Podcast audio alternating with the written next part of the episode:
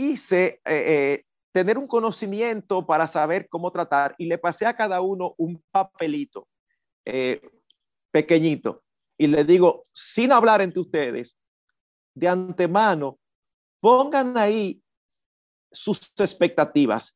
¿Cuál ustedes creen que es que sería la cantidad ideal de relaciones íntimas en la semana? Era para saber si había mucha diferencia y entonces poder irlos ayudando y preparando. Me encantó, no siempre sucede así y no es algo que yo hago siempre, pero me encantó que ambos pusieron el mismo número. Yo los vi, los dos, los guardé y entonces empecé. Pero es interesante que ambos pusieron cuatro.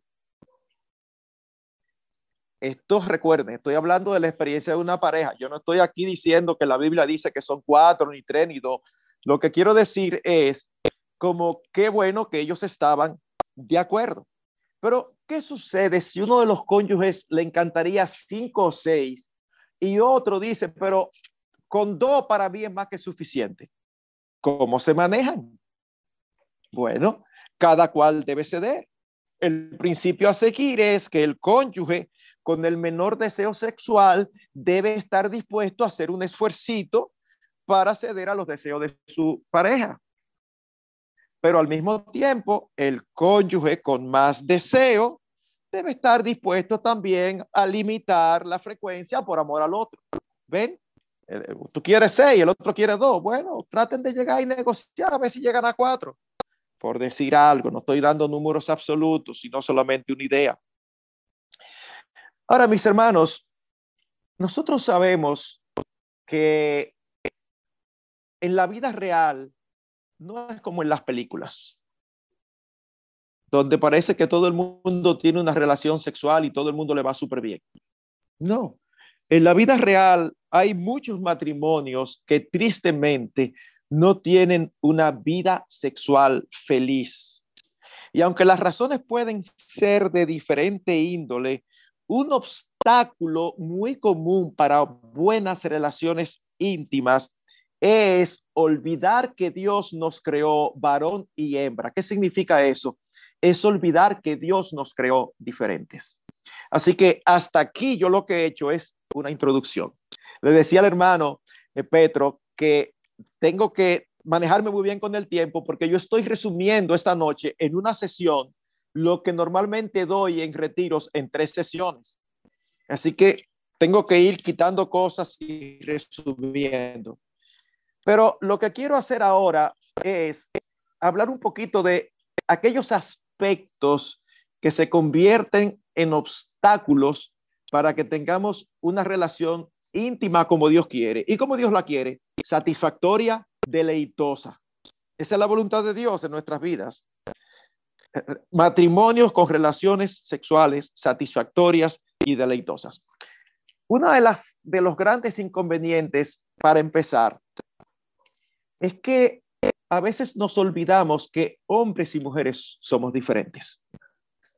Dios nos hizo diferentes y aunque Dios le dio la capacidad tanto al hombre como a la mujer de deleitarse y disfrutar las relaciones sexuales, lo cierto es que no significan lo mismo para cada uno. Permítanme mencionarles al menos cuatro diferencias. Cuatro. Primero, el sexo para la mujer generalmente no es, una, no es un evento, sino un ambiente, y en la práctica, eh, e, esto es muy importante tenerlo en cuenta. Para nuestras esposas, la relación sexual no empieza en la cama en la noche, sino al iniciar el día. Es por eso que alguien ha dicho que el juego amoroso para el coito comienza cuando te levantas por la mañana, no cuando te acuestas por la noche. Permítame darle un ejemplo. Cada vez que hablo de esto, de estas diferencias, eh, hay una palabra que la voy a cambiar cuando encuentre otra más apropiada, porque no es una palabra que suena muy linda, pero no he encontrado otra por el momento. Los, hombres tendemos a ser un poquito más eh, animalitos en la, en la intimidad. ¿Qué significa eso? Vemos y estamos listos y por eso es mucho más fácil que un hombre salga y, y, se aloca una noche y, comete un pecado. No lo estoy justificando, estoy hablando de cómo somos. Nosotros podemos haber tenido una discusión hace media hora y nos acostamos y fácilmente que estamos buscando a nuestras esposas. Para ellas eso es inaudito, eso es inadmisible. Pero ven acá, nosotros acabamos de discutir y tú quieres venir ahora. Somos, somos totalmente diferentes. Por eso es que me encanta la tesis de C.J. Mahaney en su libro Sexo, Romance y la Gloria de Dios. Creo que es un libro que no está apareciendo mucho, pero si lo pueden conseguir es fantástico. Sexo, Romance y la Gloria de Dios. ¿Ustedes saben cuál es la tesis de su libro? Y es un libro escrito para hombres, pero hay un capítulo escrito por su esposa, o sea que es un libro que lo puede leer cualquiera. Pero él se dirige a los hombres y la tesis del libro desde el inicio, ¿saben cuál es? Antes de tocar su cuerpo, toca su corazón. Y yo dije, wow, qué bien expresado. Antes de tocar su cuerpo, toca su corazón. ¿Qué significa eso? Mis hermanos, nosotros podemos salir a trabajar en la mañana y tener un día duro donde prácticamente no hemos tenido contacto con nuestras esposas y llegar tarde en la noche y como si tal cosa, nosotros venir a querer tener relaciones con ella. Sin embargo, porque para nosotros generalmente las relaciones, bueno, lo que hacemos aquí ahora, ellas no son así. No es lo mismo que tú a media mañana la llames, mi amor, ¿cómo estás? ¿Pasa algo? No, mi amor, solamente que estaba pensando en ti, quería saber de ti. Era para recordarte que te amo. Y después a mediodía usted llega a la casa, la saluda con un beso, la trata con ternura, la hace sentir como una reina, como debe ser. Y en la tarde se le aparece con el dulcito que le gusta, con la flor que le gusta. Yo siempre bromeo, digo, usted hace eso con su esposa y en la noche cuídese porque ella es la que le va a saltar arriba. Pero ¿a qué es lo que estamos diciendo? Que usted la ha preparado para ella. Eso es la relación íntima. Y cuando nosotros no tenemos esas diferencias en cuenta, ¿saben lo que sucede? Que muchas esposas se sienten usadas por sus esposos. Tú no la tienes en cuenta, tú no la tratas con ternura y después tú nada más que la estás buscando cuando quieres tener sexo. No. Segunda diferencia. Segunda diferencia. Los hombres reaccionamos a la vista las mujeres reaccionan al trato y a las palabras. Perdonen el ejemplo, porque puede parecer, ¿verdad?, mundano, pero es del mundo y uno lo puede ver. ¿Qué es más común? Ver a una mujer hermosa, hermosa, con un hombre no muy agraciado físicamente o al revés. Pónganse a pensar. Es más común ver a una mujer hermosa con un hombre no muy agraciado. Y uno dice, oye, ¿qué le pasó a ella? Respuesta, oh, lo dejó hablar. Lo dejó hablar. Hablar, hablar. Y él físicamente, no, no, ya lo dejó hablar. Lo otro es un poquito más difícil. Eh, eh, puede suceder, pero es más difícil ver a un hombre apuesto, elegante, sobremanera, con una mujer como puede suceder, porque la belleza tiene cierto aspecto de relatividad. Pero el ejemplo no es ahora para sacar una teología de esto. Por eso dije, estoy tomando un ejemplo del mundo. Es para decir, los hombres somos más visuales. La mujer eh, responde más al trato. Y digo esto porque esto debe llevar a las esposas a no percibir a su esposo como un pervertido porque tiene una lucha constante con sus ojos. O sea, posiblemente la esposa va a la playa y, y, no anda eh, eh, haciendo esfuerzos para no estar mirando los genitales de los hombres. ¿No fueron hechas así? Pero el hombre va a la playa y a veces le dice a la esposa, mira mi amor, vámonos para la casa porque yo estoy cansado. ¿Cansado de qué? Pero no tengo por Mira, mira, para acá veo algo, quito la vista. Y entonces la esposa dice, ¿por qué? Tú, yo no te satisfago. No es un asunto de que no me satisfaces. Es un asunto de que nosotros somos muy visuales. Entonces, ¿Qué significa eso entonces para el matrimonio? O que las mujeres deben entender que para nosotros lo visual es importante y deben entonces tratar de satisfacer a su esposo visualmente lo mejor posible. Es precisamente por eso que dice la escritura que el que mira a una mujer para codiciarla ya adulteró con ella.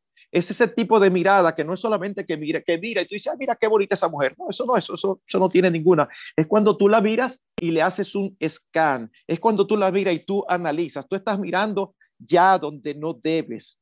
Es por eso que el libro de Proverbios advierte continuamente a los hombres del peligro de ser seducidos por el físico de las mujeres. Te miran, uno se da cuenta cuando una mujer está siendo coqueta, hay ciertos movimientos que tú dices, uy, espérate, espérate, y uno tiene que ponerse inmediatamente en alerta. Me, me, me, me sonrío cada vez que escucho al pastor Eduardo hablando, porque él dice que las esposas tienen que tener cuidado con los esposos de no estar siempre con esa ropa interior, como dice él, una ropa interior mata pasión, dice él. Eh, que son, eh, ya ustedes saben, eh, esposo y esposa van a, tener su relación y se aparecen con una ropa interior que parece que es una bata. No, espérate, o sea, somos muy visuales y en ese sentido debe de despojarse las esposas de todo vestigio de vergüenza de, tal manera que los esposos puedan deleitarse abiertamente con sus cuerpos. Que no sea como las personas, ¿verdad?, de, antes, con ciertas, eh, ciertos tabúes, eh, donde eso era con la luz apagada, debajo de las sábanas, no se podía ver mucho. No, no, no, no, no, no. A, a nosotros Dios no nos hizo para eso. Dios nos hizo para mirar. Entonces las esposas deben saber eso. Pero del otro lado de la moneda, los esposos deben también saber que no se casaron con un hombre con cuerpo de mujer. No, nuestras esposas son mujeres por fuera y por dentro, son diferentes por fuera y por dentro. Y debemos tratarlas con ternura, con cuidado, con consideración, con aprecio, con paciencia. No podemos tratar a nuestras esposas ásperamente, como dice el apóstol Pedro, o con brusquedad o con prisa y pretender que ellas respondan como esperamos. No, eso, e, eso no es así. O sea, si tú quieres que tu esposa responda en la cama, tú tienes que tratarla con ternura fuera de la cama. Ese es el punto. Y otra cosa, los hombres debemos cuidarnos mucho de los parámetros de belleza de hoy. Dice la escritura, engañosa es la gracia y van a la hermosura. La mujer que, tiene, que teme a, la, a Jehová esa será alabada. Dice otro, como zarcillo de oro en el hocico de un cerdo es la mujer hermosa y apartada de razón. No es malo ser hermosa, no es pecaminoso, nada de eso. Pero el hombre que le da más importancia a lo externo, al final se acostumbra. No importa que tu esposa sea un monumento de mujer. Te acostumbras y con lo que te quedas no es con lo que ella es, a eso tú te acostumbras. Con el que nunca te acostumbras, es no como ella se ve, sino con lo que ella es. Así que tenemos que tener mucho cuidado. Gary Thomas, en uno de sus libros, eh, dice, el día que me casé, le oré al Señor, Señor, ayúdame a definir la belleza por el cuerpo de mi esposa Lisa. Moldea mis deseos de modo que solo sea atraído hacia ella. Esa es una oración muy piadosa. Señor, yo tengo mi esposa, esa fue la que yo elegí. Esa no me la asignaron, esa fue la que yo me encontré hermosa, junto con otras cualidades. Así que ayúdame a tener ojos solamente para ella. Recuerdo unos amigos míos donde su esposa es eh, bastante, bueno, es que yo quisiera, uno quiere minimizarlo, yo iba a decir bastante gordita, pero no, la verdad es que ella es obesa. O sea, la verdad, y entonces un día eh, parece que él está ahí en la televisión, después que llega pasando canales y pase, se detiene en, un, en un concurso de belleza. Y él está ahí viendo a esas modelos desfilar y todo eso. Y parece que estuvo un poquito más, un rato un poquito más de la cuenta y la esposa se dio cuenta. Así que eh, ella está ahí y la esposa se da cuenta y la esposa va y se para frente a la televisión, es decir, entre él y la televisión, con la televisión detrás de ella. Ella se para, eh, tapa toda la televisión con su cuerpo, se pone la mano en la cintura y le dice, mira, no te emociones mucho, esta es tu realidad. Es esto es lo tuyo, esto es lo que tú tienes. Bueno, eso debe ser lo que debe ocurrir con nosotros, saber que nuestros ojos son para nuestras esposas. Tercera diferencia, tercera diferencia. El hombre se excita más rápidamente. La mujer requiere más tiempo. Eh, siempre que hablo de esto, me acuerdo cuando empezaron estas tarjetas que ya electrónicamente todos los bancos la tienen, tarjeta de crédito, tarjeta de débito, etcétera. Pero cuando empezó lo electrónico en nuestro país, uh, habían unas tarjetas que se llamaban ATH y habían otras que se llamaban ATM. ¿Saben qué significaban? ATH significa a toda hora, ATM significa a todo momento. En sentido general, y cuando digo en sentido general, hermanos, es que siempre hay excepciones, pero la generalidad es esa. En sentido general, los hombres estamos listos en muy poco tiempo. Nosotros estamos dispuestos. Usted está en su casa, frente a su computadora, haciendo algo, mandando un correo, un mail, y usted siente que su esposa se le acerca, le pasa la mano por la cabeza, y usted piensa, bueno, ay, el cariñito de mi esposa y todo, pero en un momento usted hace así y la mira y se da cuenta que está vestida, que no es solamente que un pasadito de cabeza, sino que está lista para otra cosa. Uno inmediatamente deja el teclado y donde quiera que sea que uno vaya, cuando uno llega, ya uno está ready para resolver lo que haya que resolver. Bueno, nuestras esposas no son así. Las mujeres no son así. Las mujeres requieren de más tiempo y esto es importantísimo porque hay hombres más de lo que debieran ser que andan por ahí quejándose de que sus esposas son frígidas, es decir, que sus esposas no funcionan en la intimidad. Y muchas veces no es verdad. Lo que es, pasa es que ellos son poco cuidadosos. Nuestros cuerpos se preparan. La preparación del hombre es inmediatamente. Ocurre una erección de, en un abrir y cerrar de ojos. La preparación de la mujer incluye crecimiento de los genitales, lubricación, y eso le toma un poquito más de tiempo. Si el hombre no sabe eso, entonces posiblemente quiere tener coito, es decir, la relación con penetración, antes de que sus esposas estén preparadas. ¿Y qué sucede? Bueno, pueden suceder una de dos cosas. Cuando no están todavía preparadas, puede haber ciertos roces sin la lubricación adecuada que luego deje un ardor en la esposa y por lo tanto no le deje un buen recuerdo. Y por el otro también, el hombre puede alcanzar el orgasmo muy fácilmente y la mujer quedarse en el aire como a mitad. Así que nosotros como hombres tenemos que estar muy pendientes de eso, mis hermanos. Debemos de tomar tiempo para preparar a nuestras esposas. Eh, en la medida de lo posible, tratar de llevarla lo más cerca posible a un orgasmo, de manera que si a la hora de la penetración eh, nosotros, eh, el hombre llega a un orgasmo mucho más rápido, por lo menos ya la tiene a la puerta. Una mujer testifica lo siguiente, otra vez cito a una mujer, no a un hombre, dice ella, nuestra vida sexual no tiene pasión. Él me da un beso en los labios, un minuto de juego amoroso y entonces a lo que vinimos. Hemos estado casados ocho años y dice ella, ¿es esto todo lo que debo de esperar siempre? Es interesante, posiblemente se le pregunta al esposo y el esposo se cree que él es nítido. No, no yo, yo resuelvo. Si tú resuelves, pero el problema es que tú no, tú, no ayudas a resolver a tu esposa. Tú te, te resuelves, te volteas, te duermes y deja a una persona que le dice, te voy a llevar a Disney World y la lleva hasta la puerta y ahí la deja, te desentiende, no le deja ni el dinero para la taquilla ni nada, ya la dejaste ahí, ¿qué fue? No me monté en nada. Entonces, ¿saben qué, mis hermanos? Es en una ocasión como esta que debemos recordar unas palabras del Señor Jesucristo. De hecho, unas palabras del Señor Jesucristo, las únicas palabras del Señor Jesucristo que no aparecen en los evangelios sino en el libro de los Hechos, cuando Pablo se está eh, despidiendo de los ancianos de Éfeso, dice que el Señor dijo, más bienaventurado es dar que recibir. Así que, esposos, nosotros debemos estar más concentrados en causar placer a nuestras esposas que en recibirlo. Y cuando eso sucede, ¿saben lo que va a pasar? Que como un bono nosotros también vamos a recibir mucho placer. Pero si solamente estamos concentrados en nosotros, siendo egoístas, vamos a tener relaciones que para nosotros van a parecer satisfactorias, para nuestras esposas no, de verdad que eso no, no, no debe ser, no debe ser.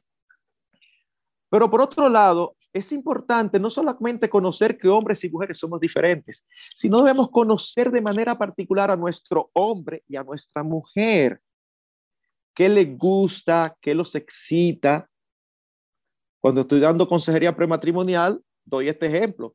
quizás viene un hombre que eh, lo que ha visto es escenas aquí y allá, y entonces en su cabeza él tiene pensado que cuando esté eh, previo a las relaciones, al, al coito, él le va a dar besos en el cuello, porque él ha visto y ha escuchado que eso es una zona erógena y que eso vuelve loca a las mujeres.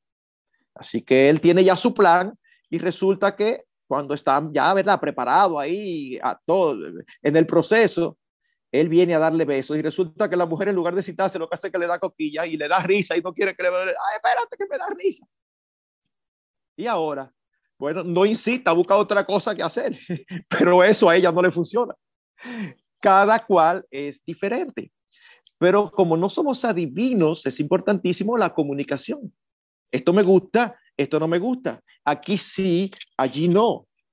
Es por eso que un matrimonio sólido tiene relaciones íntimas, quizás no tan apasionadas como cuando se casaron, pero sí hasta mejores porque son más maduras y ya el conocimiento que se tiene el uno del otro, eh, eh, eh, ya saben exactamente qué hacer y qué no hacer.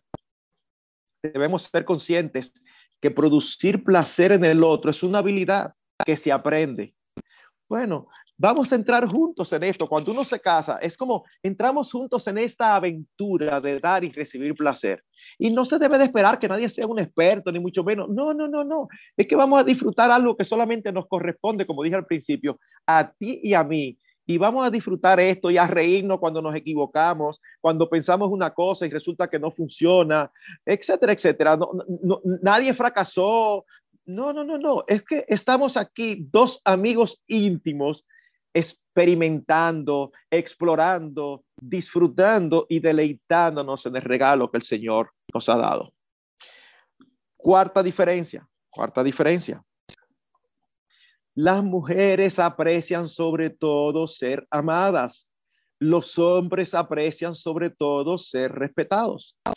¿Ustedes creen que cuando se dan esos roles de una manera tan específica en Efesios capítulo 5, 22 al 33, es porque las mujeres no deben amar a sus maridos y sus maridos no deben respetar a sus esposas. No, lo que pasa que Dios que nos hizo y nos conoce sabe cómo funcionamos cada uno. Y Dios sabe que cada cual valora. De hecho, escuché de una encuesta que se hizo una vez a, a hombres y a mujeres. La pregunta era, ¿qué tú valoras más, ser amado o ser respetado? Las mujeres, un alto porcentaje respondió ser amada. Los hombres, un alto porcentaje respondió ser respetado. Ahora, quizá usted me está diciendo o está pensando, pastor, ¿y qué tiene esto que ver con la intimidad? Oh, mis hermanos, mucho. Porque si tú como esposo no muestras amor por tu esposa, no en la cama, no, todo el tiempo, todo el tiempo, ella se va a sentir usada en la intimidad. Tú tienes que ser un hombre amoroso. Pastor, pero es que yo no soy así. Bueno, es un momento, es un buen momento para que empieces a, hacerlo. Siempre digo, la Biblia no nos pregunta cómo somos, la Biblia nos dice cómo debemos ser. Cuando Cristo nos salvó y nos rescató, no solamente nos libró del poder del pecado y nos libró de la esclavitud del pecado. ¿Tú sabes qué? Dios nos liberó de la esclavitud a nuestra propia personalidad. Porque para mí es penoso y deprimente escuchar cristianos diciendo que no obedecen a Dios en ciertas áreas porque ellos no son así. Mira, mi hermano, tú puedes haber crecido como yo en un hogar donde no vio muestras de amor entre su papá y su mamá. Pero eso no es una excusa. No, yo no, yo, yo no aprendí eso. Yo recuerdo muy joven, más joven de lo que yo le permitiría a un hijo mío tener una relación de noviazgo, pero yo no tenía la, la, sabiduría para eso. Yo recuerdo teniendo mi primera novia, la primera vez que yo le dije unas palabras bonitas de amor. Yo nunca había hecho eso en mi vida, eso no era, no era parte de mi vocabulario. Es más, yo recuerdo que yo hasta lo ensayé, lo ensayé dije para que saliera de la manera más natural posible. Y cuando finalmente la dije, dije muy natural, yo seguí dije hablando, pero primero, yo estoy seguro que tengo que haberme puesto colorado, que ella tiene que haberse dado cuenta primero. Y segundo, yo eh, eh, quería beberme una patilla de chiquitolina. Era como que tierra, trágame, porque me sentí como el hombre más cursi del universo. Porque no era mi forma de ser. Pero yo estaba convencido que eso era una parte importante. Así que yo seguí insistiendo y cada vez me fue más, menos difícil al punto de que ya sale natural. No de la noche a la mañana. Pero si eso es lo que debo hacer, ¿qué tengo por delante? O hacerlo. Así que mis hermanos queridos, empiecen a tratar a sus esposas como su tesoro más preciado de este lado del sol. Después del Señor, no debe haber nada más importante ni más preciado para nosotros que nuestras mujeres, que nuestras esposas, y que ya lo sepan. Dígale continuamente que usted la ama, demuéstreselo, trátela como vaso frágil, como una vajilla de porcelana fina, no como un traste de aluminio.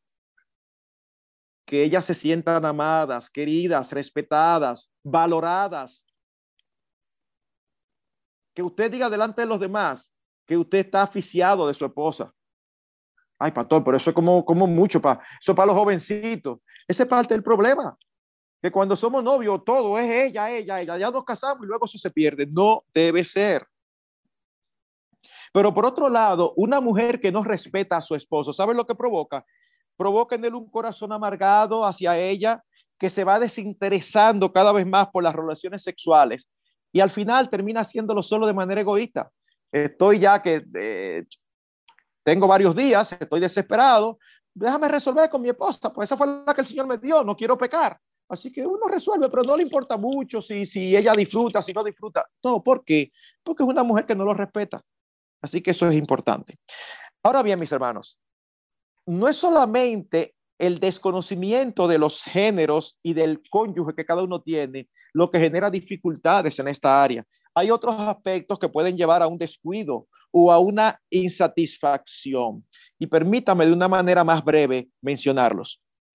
Uno, ya lo había dicho en cierta manera, prejuicios, tabúes, distorsiones por causa de la crianza, por causa de experiencias pasadas en la familia y sobre todo por falta de instrucción bíblica.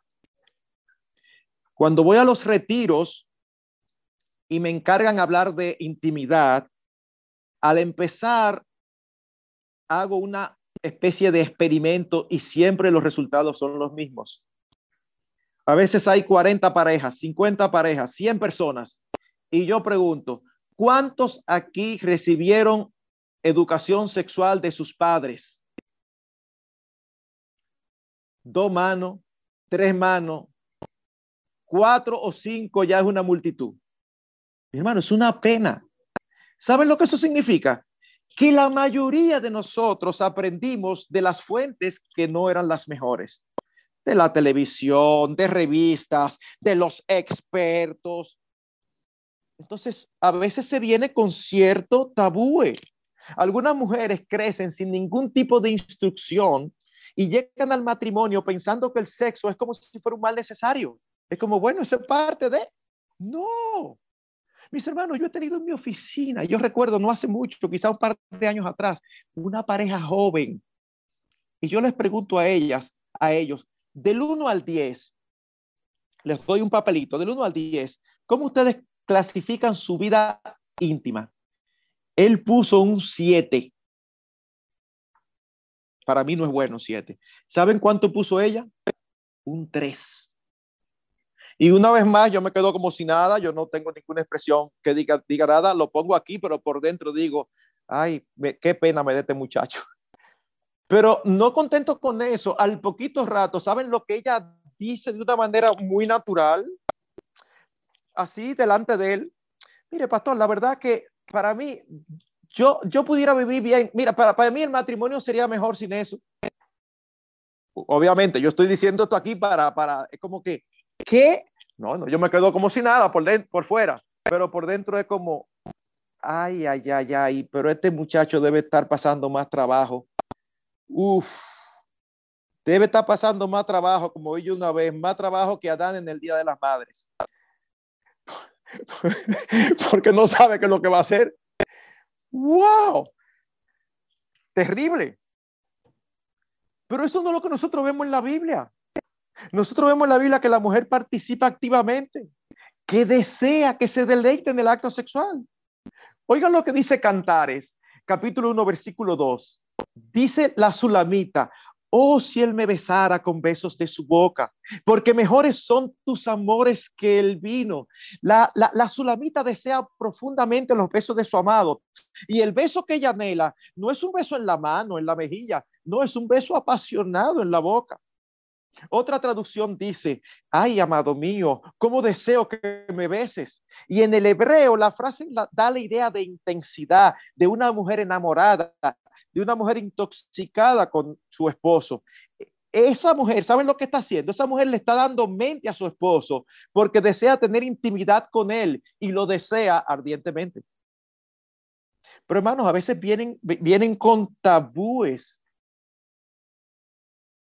Yo me enteré en una eh, despedida de soltera hace muchos años atrás no, no porque estaba, evidentemente, porque era una despedida de soltera, que una de las hermanas mayores de la iglesia, con muy buena intención, pero con muy mala teología, ¿saben? Me enteré porque alguien me lo dijo. ¿Saben qué consejo le dio a la, a la joven que se iba a casar? Mija, mira, una mujer seria que se respeta nunca inicia las relaciones íntimas. Y yo dije, ¿qué? Y no hubo nadie que la, que, la, que la refutara, porque está condenando a esa muchacha a empezar mal. Pero no se crean que los únicos que vienen con tabúes son los, las mujeres, los hombres también. Usted sabe lo que me pasó a mí en una ciudad eh, fuera de mi país. Yo estaba hablando de eso. Había una hermana de la iglesia con un esposo que no era creyente, creo que era católico. Y al otro día me enteré. En esta ocasión fueron tres sesiones, por lo tanto, la primera fue la más suave, ¿verdad? Estamos apenas introduciendo y ese hombre, me dicen, porque yo no lo vi, él estaba sin sitio y más le decía a la esposa, ¿y por qué este hombre está hablando de eso? ¿Y por qué este hombre habla así? Incómodo, pero, pero, y ella le decía, mi amor, pero eso es lo que está en la Biblia. No, pero cuando se fueron a la casa, él le dijo que él no volvía. Y ella le dijo, trató de convencerlo, no lo convenció, y ella le dijo, pero tú me dejas ir a mí por lo menos. Y le puso, no, si tú quiero oír eso. Pero el hombre se estaba sintiendo incómodo con estas cosas que estamos hablando que están en la Biblia. Así que los tabúes no son solamente las mujeres, sino también los hombres. De hecho, una de las pruebas que hago también y que las voy a hacer con ustedes, no se preocupen, que ustedes no tienen que levantarme mano ni nada, ni tienen que darme ninguna información. Es este tipo de prueba, es este tipo de prueba que ustedes mismos, como la prueba de embarazo de la farmacia, ustedes no tienen que dársela a nadie, ustedes la ven si, si, si dan sí o no, y su respuesta ustedes la, comparten si quieren. Ustedes quieren saber todo lo que me están oyendo, y aún aquellos que no estoy viendo, porque eh, estoy en un iPad, en un, en un, mini iPad y solamente tengo, aparte de mí, ocho cuadritos. Eh, si ustedes tienen tabú o no con respecto a la intimidad sexual. Ok, déjenme hacerle la prueba. ¿Cómo ustedes se sienten cuando eh, escuchan esto que yo les voy a decir? ¿Ustedes se imaginan acabando de tener relación con su cónyuge, una relación íntima que quedó espectacular, que los dos quedaron satisfechos, tan satisfechos y tan contentos que deciden, wow, pero la verdad que los inventos del Señor son geniales. Vamos a agarrarnos de mano y vamos a orar aquí ahora mismo. Señor, gracias por inventar esto tan bueno.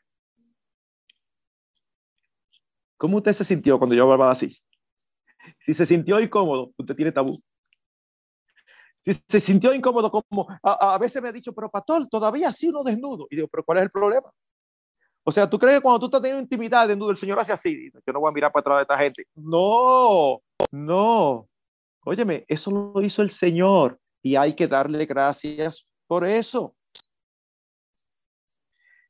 Pero por otro lado, con los hombres puede pasar también y también se convierte en un obstáculo y la mujer también, pero pasa mucho con los hombres, que han sido muy asiduos a la pornografía antes de convertirse o en algún momento de su vida. Y es impresionante el daño que esto hace. Cuando se casan, les va muy bien. ¿Por qué? Porque como decimos aquí, están sudando su fiebre, empiezan con mucho ánimo, pero en poco tiempo se acostumbran al nuevo cuerpo de su esposa, nuevos para ellos, ¿verdad? Y entonces empieza a pensar en todo lo que tiene allí en su disco duro y llega un momento donde tiene problemas. Yo no lo estoy hablando de, de, imaginaciones. Yo he conocido casos de parejas donde el hombre viene de una adicción a la pornografía, se casan con una mujer hermosa y seis meses después está teniendo dificultades de erección. Seis meses después, joven. Y tú dices, pero ¿y qué pasó? Bueno, ese es el daño que produce. Es que pierdes eh, eh, eh, la capacidad de, o sea, lo que te estimula, quieres ver cada vez más, cada vez más, cada vez más. No, el que no se visto nada de eso. Mire, su esposa puede tener 60 años, cuando usted la ve que tiene eso, vamos arriba, usted se emociona. Pero no tiene la cabeza y el corazón dañado. Pero hay otro elemento que puede ser un obstáculo y es un sentido de culpa por pecados pasados o presentes no confesados ni tratados bíblicamente. Quizás tuvo alguna relación, tuvieron relaciones antes de casarse, prematrimoniales, y eso nunca lo han confesado, nunca se han arrepentido ni han cerrado ese ciclo. Quizás hubo infidelidad, quizás todavía casados lidian alguno que otro con pornografía. Mis hermanos, primera de Juan 1.9, si confesamos nuestros pecados, Él es fiel y justo para perdonar nuestros pecados y limpiarnos de toda maldad. Mis hermanos, los pecados sexuales no son imperdonables. Vuelvo y lo digo, los pecados sexuales no son imperdonables. Primero a los Corintios 6, 9 y 11 dice el apóstol Pablo, ¿no sabéis que los injustos no heredarán el reino de Dios? Ni los fornicarios, ni los idólatras, ni los adúlteros, ni los afeminados, ni los que se echan con varones, ¿Y qué dice el versículo 11? Y esto erráis algunos, mas ya habéis sido lavados, ya habéis sido santificados, ya habéis sido justificados en el nombre del Señor Jesús y por el Espíritu de nuestro Dios. Dios los sacó, algunos eran todo eso y Dios los sacó de allí. Por eso siempre en las consejerías prematrimoniales, cuando hablo acerca de la importancia de la comunicación y de la importancia de no tener secretos, siempre les digo, este es el momento para que cualquier cosa que ustedes tengan en sus vidas que es tan vergonzoso que no se le quisieran decir a nadie, este es el momento de decírselo al otro. Pastor, pero ¿para qué? Si ya eso pasó hace 10 años, eso pasó hace 5 años, ¿para qué? Porque deben haber cuentas claras, no deben haber secretos. La manera bíblica de tratarlos es arrepintiéndose. Yo traté esto en un retiro y meses después, un matrimonio vino donde mí. Primero me citó la esposa. La esposa había sido infiel. De esa manera tan eh, tonta en que a veces sucede la infidelidad.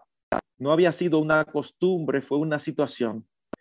Se descuidó de esas cosas que se dan. Y ella no podía decir, no puedo seguir viviendo con esto. Entonces algunos dicen, pero si ya tú le pediste perdón al Señor, ya deja eso así. Bueno, es que cuando se peca, no solamente se peca contra el Señor, se peca contra la otra persona. Y si yo no lo he confesado, ese es un círculo que no ha cerrado, es un expediente que está abierto todavía. Yo tengo que pedirle perdón al otro. Porque ciertamente con algo así en el medio, es algo que posiblemente esté afectando las relaciones íntimas. Tres, otra cosa, descuido en las prioridades bíblicas. Dios ha dicho claramente que las relaciones íntimas en el matrimonio son muy importantes. Eso fue lo que dijo en 1 Corintios 7. Así que la intimidad sexual no solamente es un regalo de Dios, es también una obligación. Están ordenadas por Él. Y cuando las descuidamos, eso es desobediencia y por lo tanto es pecado. Así que no seamos descuidados con lo que el otro quiere tenemos que estar pendientes. Un especialista, déjeme decir esto, hermanos, no es piadoso ni digno de alabanza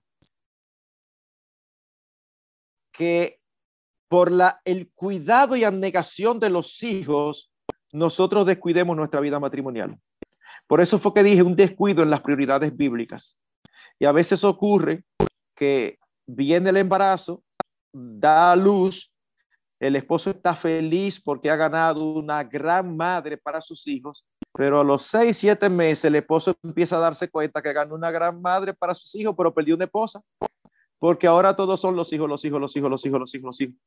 Y cuando él llega a la casa, se encuentra la esposa con la misma batica que la dejó en la mañana, todo desencajada, todo acabada, y dice, ¿dónde está mi esposa que, que, yo tenía antes, que me esperaba como linda, bonita? Claro, tú tienes que ayudarla si tú quieres eso. No llegues a la casa a esperar que ya termine. No, empieza a ayudarla a fregar los platos, a todo lo que hay que hacer. ¿Para qué? Para que luego puedan tener un tiempecito tranquilo ustedes dos de compartir. Pero las mujeres tienen que tener mucho cuidado de no dar más importancia a los hijos que al esposo. Un especialista en maternidad y crianza, precisamente de Argentina, dijo lo siguiente. Desde que los padres reciben la indicación pediátrica de mantener al hijo en la habitación hasta seis meses y a veces más, algo que está siendo recomendado en los últimos años, dice este hombre que no necesariamente es cristiano, lo que observo claramente en el consultorio son parejas deslibidizadas, es decir, sin ganas de tener sexo, que no han podido reanudar con placer o a plenitud su contacto sexual y erótico. Ya los hijos llegaron, y entonces ya ellos están con tantas ocupaciones. Y eso nos conduce a nuestro prácticamente penúltimo obstáculo y es cuando somos absorbidos por la rutina y por los afanes cotidianos. Es muy común que con el paso del tiempo nos acostumbramos a la relación y se dificulta, la frecuencia va cayendo, se va descuidando, los afanes y demandas de la vida diaria nos ahogan. El esposo tiene muchas ocupaciones, llega a la tarde a la casa cansado, la comunicación escasea y la esposa empieza a sentirse excluida de la vida del esposo. O ambos trabajan fuera del hogar y son arropados por las responsabilidades financieras, por los aspectos eh, las responsabilidades, por muchas otras cosas más, y ya no aparece el tiempo o no lo desean. Por eso dice Sproul lo siguiente, y lo cito. Antes de casarse, el hombre invierte una enorme cantidad de energía para cautivar a su esposa. Él inicia la relación de cortejo con el celo y la dedicación de un atleta olímpico le da a su chica su atención completa, haciéndola el centro de su devoción. Una vez el matrimonio se ha consumado, nuestro atleta vuelve su atención a otras metas. Se imagina que el aspecto romántico de su vida ya está bajo control y se dedica a escalar nuevas alturas. Le dedica menos y menos tiempo a su esposa y la trata como si fuese menos importante. Mientras tanto, la mujer, habiéndose acostumbrado al proceso del cortejo, entra al matrimonio esperando que eso continúe. Y a medida que el matrimonio avanza, ella le dedica más y más atención a su esposo, mientras él le dedica menos. Ahora ella lava su ropa, le cocina su comida, le hace la cama, mientras él se vuelve menos afectuoso, aunque quizás más erótico, saliendo menos con ella y generalmente prestándole menos atención. Y él sigue diciendo, cuando este síndrome continúa sin control, el resultado es frecuentemente una aventura extramarital. En cierto momento de mi ministerio, dice Sproul, aconsejaba a 16 parejas que tenían problemas con una tercera persona. Y en cada caso le hice a la parte infiel la misma pregunta. ¿Qué fue lo que te atrajo de la otra persona? Oiga la respuesta. En cada caso la respuesta fue esencialmente la misma él me hizo sentir como una mujer o ella me hizo sentir como un hombre de nuevo. Y él concluye diciendo, es fácil hacer sentir a una mujer como mujer durante el cortejo. No es tan fácil durante el matrimonio. Simplemente no puede hacerse si la esposa es considerada secundaria en importancia. Mis hermanos, no se dejen arropar de la importancia a sus esposas. Manténganse conquistándola todo el tiempo todo el tiempo. Y finalmente, por razones del tiempo, razones orgánicas. Pueden haber razones orgánicas reales donde la esposa siente dolor, no siente deseo, donde el hombre no tiene erección, tiene eyaculación precoz, una serie de cosas que pueden dificultarlo. Mis hermanos, si es algo orgánico, no tenga vergüenza, vaya y resuelva. Pero de verdad que uno como pastor se topa con situaciones. Yo tuve la oportunidad de tratar una pareja con dificultades. Ella se, queja de, se, quejaba de él de muchas cosas que no tienen que ver con la intimidad, de muchas cosas. Y en un momento determinado salió a relucir la intimidad. Él no estaba funcionando bien, al punto que ella, ya si era por ella, ya no tenían intimidad. ¿Por qué? Porque ella dice, pastor, pero ¿para qué si a la hora que tenemos nunca termina de funcionar y me deja siempre habitar? Entonces yo después lo cito a él para hablar con él solo y digo, mira, mi hermano, ¿qué pasa? Él me explica. Digo, óyeme, ¿y cómo es posible que tú hayas dejado eso así por meses y años? Vete a un neurólogo, que eso se puede resolver posiblemente fácilmente. Yo lo convencí y él me dijo que sí. ¿Ustedes saben qué tiempo más pasó? Como tres meses antes de que fuera el neurólogo. De verdad, este es el tipo de cosas que uno como pastor quisiera ahorcarlo. Digo, pero, pero ¿cómo va a ser? O sea, pero entonces uno entiende por qué la mujer se queja de los otros, pero tú tienes ese problema. Tu esposa te dice, no estoy siendo satisfecha. Y ya tú lo sabes. Y tú esperas tres meses. No, de verdad, es, es que de verdad yo no sé qué es lo que está pasando con nosotros los hombres. Esta generación está produciendo muchos varones, pero poco hombres. De verdad. De verdad. El 80, 90% de los casos de matrimonio que yo aconsejo, 80, 90%, la mayor culpabilidad la tiene el esposo. De verdad. Tenemos que ponernos las pilas, mis hermanos. Conclusión, y con esto termino. La intimidad fue creada por Dios y por lo tanto es buena y deleitosa al tiempo que es una obligación hacia nuestro cónyuge. El camino de la obediencia es el camino de la, de la bendición. No retarde, no se niegue a tener relaciones buenas y deleitosas con sus esposos. Si las relaciones íntimas son importantes, entonces planifíquelas. ¿Cómo así, pastor? Eh, bueno, que este día toca. No, así no, así no, porque no es, no es tampoco así. Pero cuando digo planifíquelas es búsquele la vuelta. Esto implica preparar al cónyuge anticipándolo hasta crear las condiciones ambientales. En la mañana tú la llamas para saber cómo está y le dice, amor, esta noche yo quiero que haya actividad con la terminología que usted quiera. Óyeme, estoy encendido, estoy loco por salir del trabajo para irme a la casa a estar contigo. Bueno, ella puede ser que amaneció con otra cosa en la cabeza, pero ella ya sabe. ¿Qué le da oportunidad a eso? O de ir pensando. Y si va pensando, bueno, pues se va animando. Pues una preparación y viceversa. Eso lo puede hacer también la mujer con el hombre. Eh, amor, tú vienes muy tarde esta noche. Eh, todavía no sé por qué. No, porque yo espero que esta noche haya, tiempo para que nosotros podamos deleitarnos un ratico. Mire, tiene que ser un hombre muy peculiar lamentablemente hay tantos, pero tiene que ser un nombre muy peculiar para que no le dé importancia a eso. Oye, tu esposa te está diciendo que te vaya preparando, que te está esperando. Ponte la pila.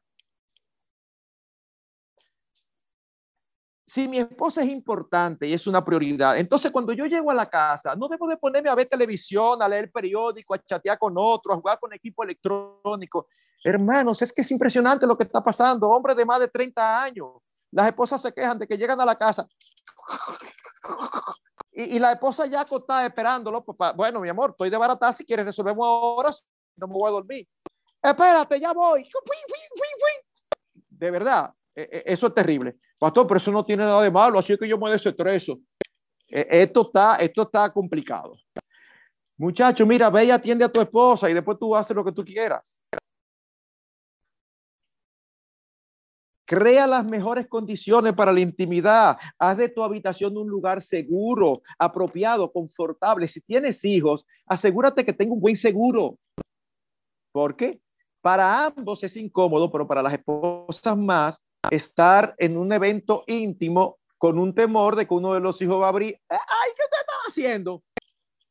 Y yo creo que cada uno de nosotros puede ser que tenga ciertas historias, ¿verdad? de, circunstancias que le han pasado. Yo, no tengo el tiempo, yo le hubiera contado un par. Trata de, de ponerlo mejor en tu habitación, lo más adecuado. La televisión es un problema porque tú la prendes y te entretienes, sácala de la habitación. Haz lo que sea, pero procura tener una vida íntima, saludable. Sean creativos.